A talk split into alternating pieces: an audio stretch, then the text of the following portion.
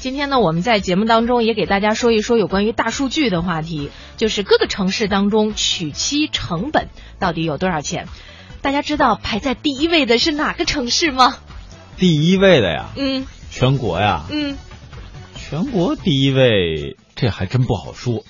告诉大家一个好消息，就是深圳。哎呀，跟各位有点近 是吧？跟跟各位在听我们节目最多的这个朋友们有点近啊。深圳的这个娶妻成本呢，据测算是二百零八万啊。说以男方家庭三十万资产、年薪六万来计算，呃，两百零二两两百零二点八万除以六年等于等于二十九点五年。那么结论呢，就是男方倾家荡产加不吃不喝工作二十九年半，等于在深圳讨一个中上条件的老婆的成本。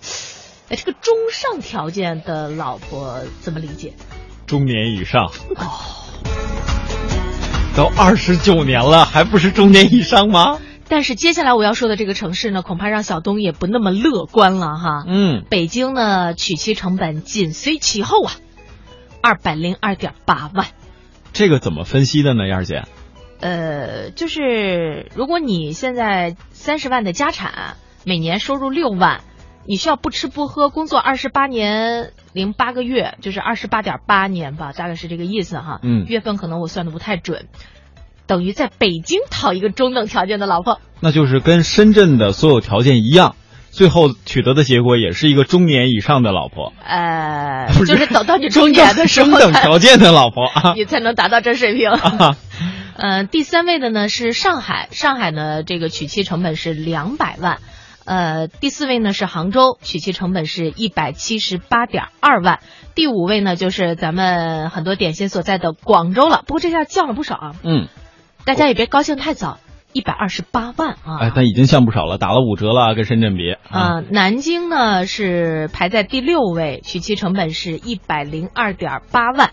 苏州排在第七位，娶妻成本是九十四点四万。但是苏州有一个好处啊，什么好处？就是在苏州买婚纱特别便宜，哦那里好像很多地方都生产婚纱。哦，告诉大家一个秘密，千万别告诉别人啊。是第八位呢就是天津，这个呃娶妻成本是九十二点六万。第九位呢是武汉，娶妻成本六十五万。第十位成都，娶妻成本五十五点四万元。当然，如果各位听到这儿发现你所在的城市没有上榜的话，恭喜你，呃，对对对，真的是恭喜哦。对你距离中年老不是中中等条件的老婆很近呐、非常非常近呐、其实我觉得，就是关于娶妻成本这个事儿吧，大数据还可以测算出来，因为我们大概会有一些硬性指标啊，嗯比方说那个是不是得送点礼物啊，是吧？啊说的那么俗气，啊啊那叫礼物。啊，礼物啊，呃，然后呢，大概摆摆婚宴平均的开销是吧？然后什么请个车队啊，呃，可能亲戚朋友来住个住个地儿啊，嗯是吧？等等这样的一些。但是中等条件的老婆这个怎么衡量？我一直没太搞明白。就是我这样的到底算什么条件的呢？已嫁人的老婆，呃，古沙老梁问：“哎呦，吓死宝宝我了！我这怎么敢结婚啊？我排第一啊，东哥怎么办？”跨省结呗，这还不简单？我们北京排第二呢，也不怎么样啊。是，没差多少，嗯，就差了不到六万，多了一年而已。就希望大家呢能够在新的一年当中啊，好好努力，好好工作，咱们可以让自己的这个收入啊不断的增长，在娶妻的压力上也可以减少一些。嗯，这个廖 Sir 就说，其其实我也知道，那个娶妻成本最高的是在深圳啊，嗯，嗯他很淡定。对，嗯，这在深圳，那那那有那那那就在深圳吧。是。然后呢，同时二月十四号呢，也是关爱动物的一个保护节。不知道各位在这一天是否有好好对待你身边的单单身？汪，为什么要叫单身汪？就总是觉得，为什么不能叫单身喵？呃，就单身喵，嗯，单身喵都被单身汪追呢。好吧。在昨天呀、我有一个朋友跟我说，本来呢他是有女朋友的人，后哦，来他女朋友就跟他说，哎，今天是情人节是吧？那咱俩玩一个游戏啊，看看在今天谁能够坚持不说话，输了的人呢要请赢的那个人吃饭。还行，他只是坚持一天，嗯，没说以后谁谁先不说话。后来他他们俩就不说话了啊。后来呢，我这朋友在给他女朋友打电话的时候，发现就是空号了。原来这一天不说话是被甩了呀。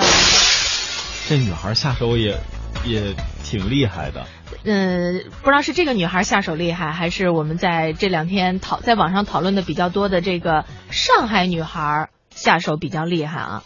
年前呢，有一篇帖子是开始在网上热传，有一名自称是小康家庭出身的上海女孩，跟相处一年的江西男友回到了农村过年，在见到男方父母准备的第一顿饭之后呢，就提出和男朋友分手，并且呢是以最快的速度返回到了上海。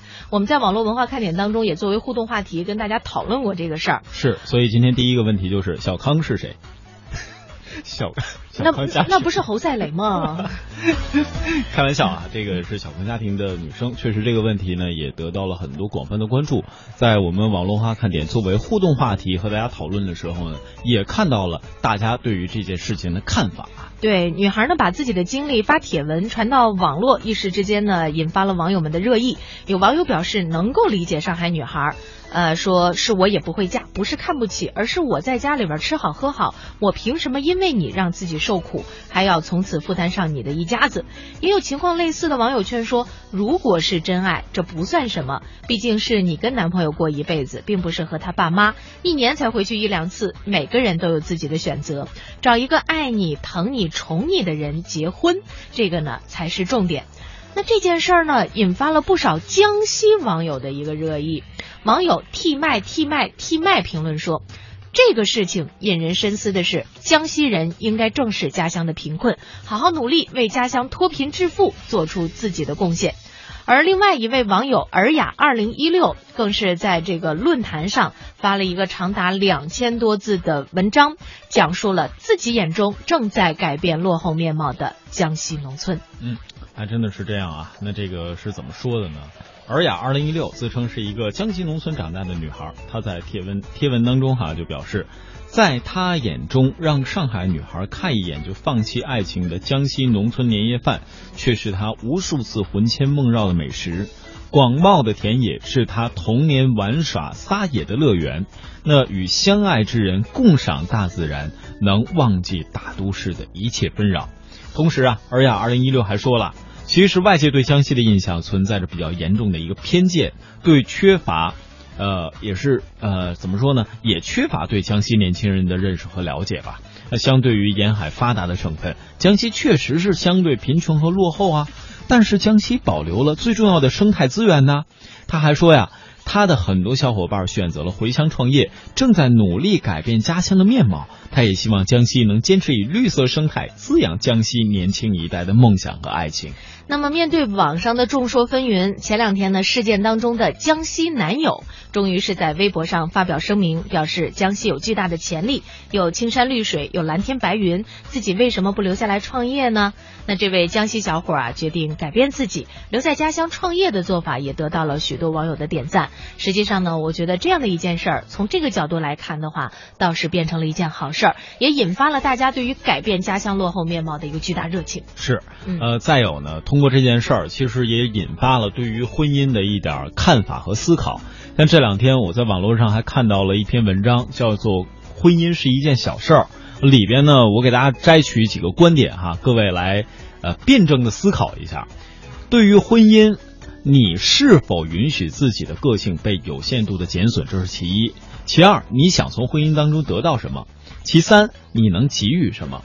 这是你对于婚姻的一个基本思考。如果各位对这三个问题都有了你认为的一个观点的话，那么恭喜你，接下来你就已经做出选择了。嗯，所以呢，我觉得爱情是爱情，但是婚姻呢和爱情，它实际上呢，并不是说一件水到渠成，或者是说必然结结出甜美果实的事儿。